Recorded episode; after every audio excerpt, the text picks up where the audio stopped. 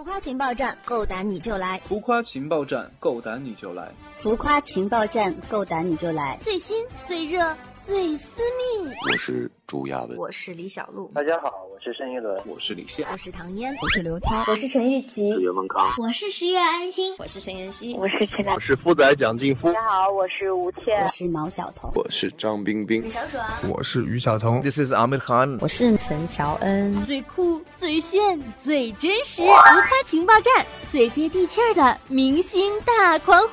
我在这里，我在这里，你呢？亲爱的听众朋友们，欢迎来到浮夸情报站的节目现场，我依旧是情报站的主播，温馨治愈正能量，暖心暖胃暖被窝的螃蟹少女兔小慧，么么哒！大家应该都听出来了，我的言语中透露着兴奋，兴奋中又透露着少女的羞涩，羞涩中还有那么一丢丢的期待，因为今天我们请来了一位国际巨星，是真正意义上的一位国宝级演员。是印度国宝级的人物，宝莱坞的全能演员，有着成功的信念，有一颗追求真理的心，有勇气和成功的智慧。他是一个偶像，也是一个坚持电影梦想的一个天才。他每一部作品都能揭露出一个国家和社会的问题。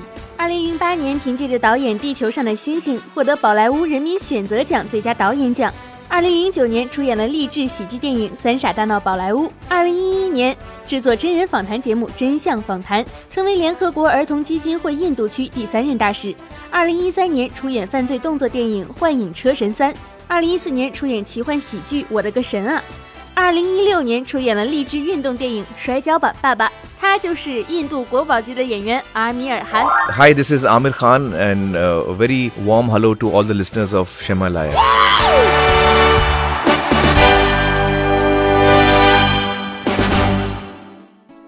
阿米尔汗做客浮夸情报站。你好。首先呢，我们要问一个大家都很好奇的问题，那就是您是怎样做到这么多年都看不出来年龄的变化，依旧非常非常帅的这样的一个年轻人？有没有什么一些窍门或者是诀窍呢 No, I don't know. I don't do anything special to look young. I think maybe it is because of my parents. because the genes they have given me. My mother is uh, 80, 82, but she still looks 62. She looks very young. So I think I'm just lucky. Wow. 阿米尔还说啊，说其实这是一种馈赠，没有什么特别的，更多的呢是来自于基因。他的母亲已经八十多岁了，但是看起来啊还是很年轻。And also, I think I in my head I feel I'm uh, 18 years old. I don't feel I've grown older than 18. 而且最重要的是心态，就是心态一直觉得自己是一个十八岁的小伙子。哎，其实像我，我也是，我一直到现在我都觉得我是一个十八岁的小姑娘。 To, to be young. I don't do it purposely. It's just that that's how I am. I still, I'm very curious. I want to learn about different things. And I think I want to experiment with new things. I'm always wanting to try new things. I, I don't feel I have any set way of doing anything. So because of that, I'm always learning new stuff.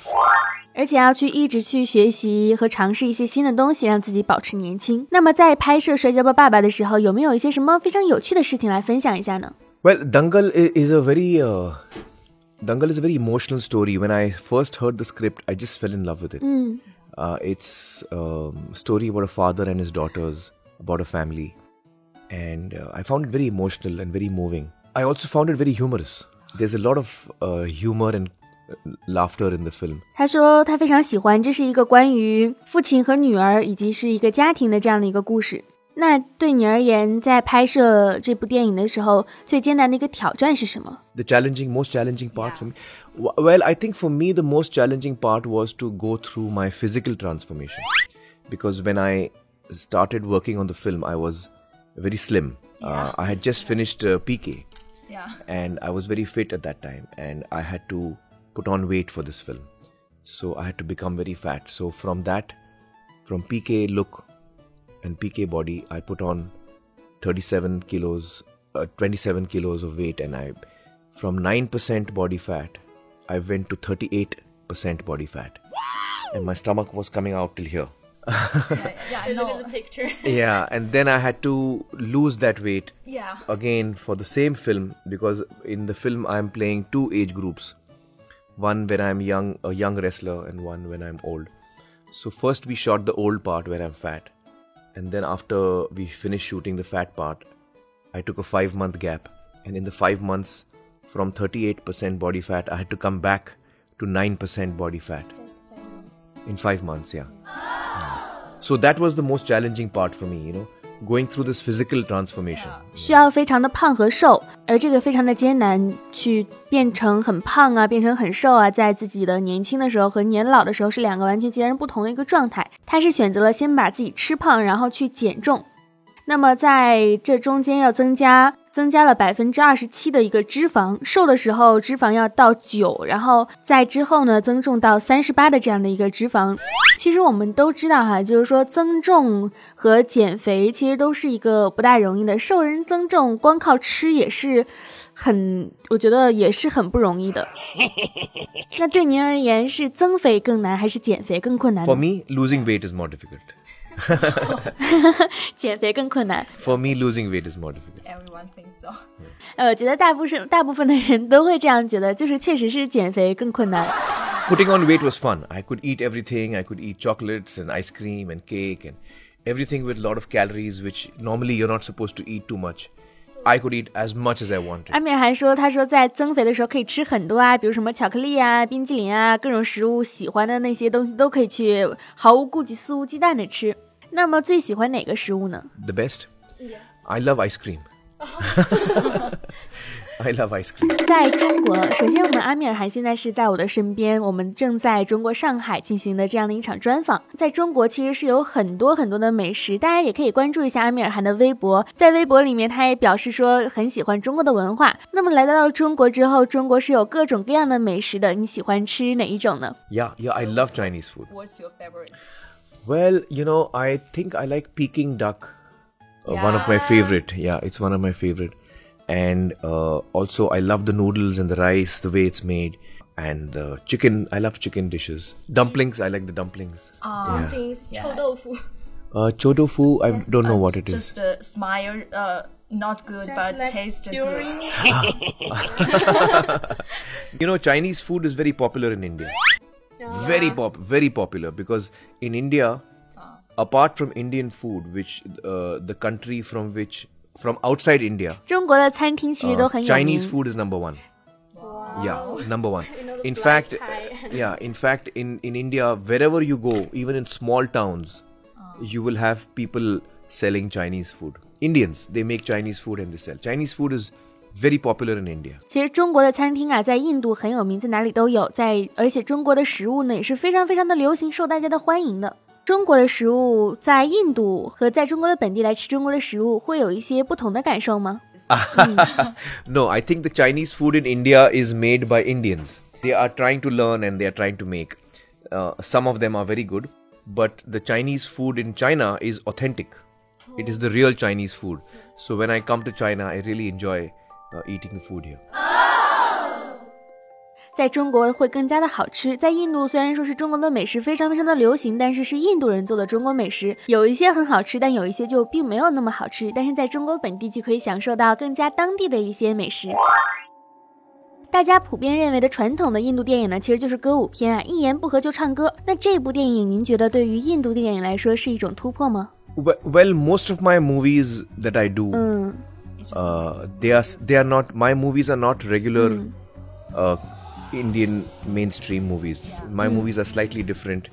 Uh, so in uh, in this movie also the songs we have songs, but the songs are background songs. I'm not singing and dancing around the trees and all that. It's a very real story, and uh, so it's quite different from the mainstream regular mil- films that we make in India. It's quite different from that there is no romance. I don't have a girlfriend who I'm romantic with. You know, it's not. It's a family film. a father. Yeah, I'm a father of four daughters. Yeah, so so uh, it's a very unusual film, but it has done very well in India. People have really loved the film. Uh, it has become the biggest box office hit in the history of India. Uh, so though it is an unusual film for mainstream Indian cinema, it has still really connected with the hearts of people back home in India. 安米尔还说说他的电影其实是有一些不同的，这个影片也是一样。这个影片是有歌曲的，但是这个歌曲基本上就是像是我们的主题曲、片尾曲这一种类型的，是跟传统意义上的印度电影是那种歌舞片一言不合就开唱是不同的。这个故事呢，没有一些什么很浪漫的元素啊，这是一个关于家庭的故事。阿米尔汗在影片中是有四个女儿，这是非常不同寻常的，大家都很喜欢。而且这个电影在印度的票房非常非常的高，在印度的口碑也非常非常高。其实不只是在印度，《摔跤吧，爸爸》现在在中国的豆瓣评分上是达到了九点四的一个高分，非常的不容易，已经超过了《三傻大闹宝莱坞》，大家都可以去来关注一下，很厉害。那么，让我们进入快问快答环节。Okay. So five words to describe China. 能不能用五个词儿来形容一下中国呢？就类似于什么熊猫啊、长城啊这一种。Five words to describe China? Or three words. Maybe panda. No, I think I would. Uh, the words I would use to describe China is warm, loving, Yeah. beautiful. You mean, you mean the girls or scenery? The gi- the girls are very beautiful, Yeah. and even the boys are very handsome. 温暖、有爱的、美丽的。嗯，男的也很帅，女孩也很美。中国人的笑容很美，充满了爱。嗯， I think Chinese people Chinese people have very lovely features, and they have lovely smile, and uh, they're very loving. Chinese people are very loving. Uh, when I came first time to China two years ago, I was really touched with the kind of love that I got from people from China. I was very touched and I was very happy. Uh, and from that time, I have a very strong connection with China. Uh, I've made some friends over here in China, and I keep in touch with them on WeChat. I, I discovered WeChat when I came to China. 两年前第一次来中国，非常的开心，有了很多的朋友，而且还用微信跟他们保持联系，非常非常的有爱。微信，由此可见，微信已经火遍了全世界。 Yeah. and uh, I always wish them every year on Chinese New Year. And I have a continuous connection with China since the last two years. Um, it's a very beautiful country and very beautiful people, very very loving people. So can you speak Chinese? 那您会说中文吗？ Not yet, not yet. Uh, I I learned Like 你好。你好， ni hao. Yeah, I know ni hao. I love you. How do you say I love you? 我爱你。 Why ni? Why ni? Uh, I know one more word, uh, which means my dearest. It is uh, 亲爱的。 Shin Ida. Shin Ida. Yeah. 你好，亲爱的，我爱你，好深情啊！好了，因为这一次的时间真的是非常非常的紧张，我们虽然准备了很多很多的问题，但是确实是时间来不及了，所以呢，也是尽可能的争分夺秒的给大家问了很多的问题，也非常感谢感谢我们的阿米尔还能够做客我们的浮夸情报站。Well, uh, I'm, I'm very happy to talk to all the listeners of Shimalaya, and uh, I'm very happy to be here in China. I want to thank you for all the love that you're giving me. I'm really touched, and uh, I'm really looking forward to all of you watching my new film Dangal. I hope you like it, and uh, I will be looking in the uh, internet uh, to see the reaction of of the people of China. Yeah, I, I will be waiting to see the response uh, on the social social network sites of China to see what you all feel about the film. Thank you so much and lots of love. Bye bye. 摔跤吧爸爸即将也在中国上映。那么本期节目呢，也会给大家一个福利，就是虽然这一次我们没有签名照，但是这一次呢，我给大家准备了电影票。只要在节目下方留言评论，就可以有机会获得《摔跤吧爸爸》的电影兑换码，全国都可以通用哟。记得一定要点击留言、点击评论，并且点击订阅我们的浮夸情报站。阿米尔还说过，当然我们会感受到失望，但是真正留存在我们精神里的是我们身后整个的国家。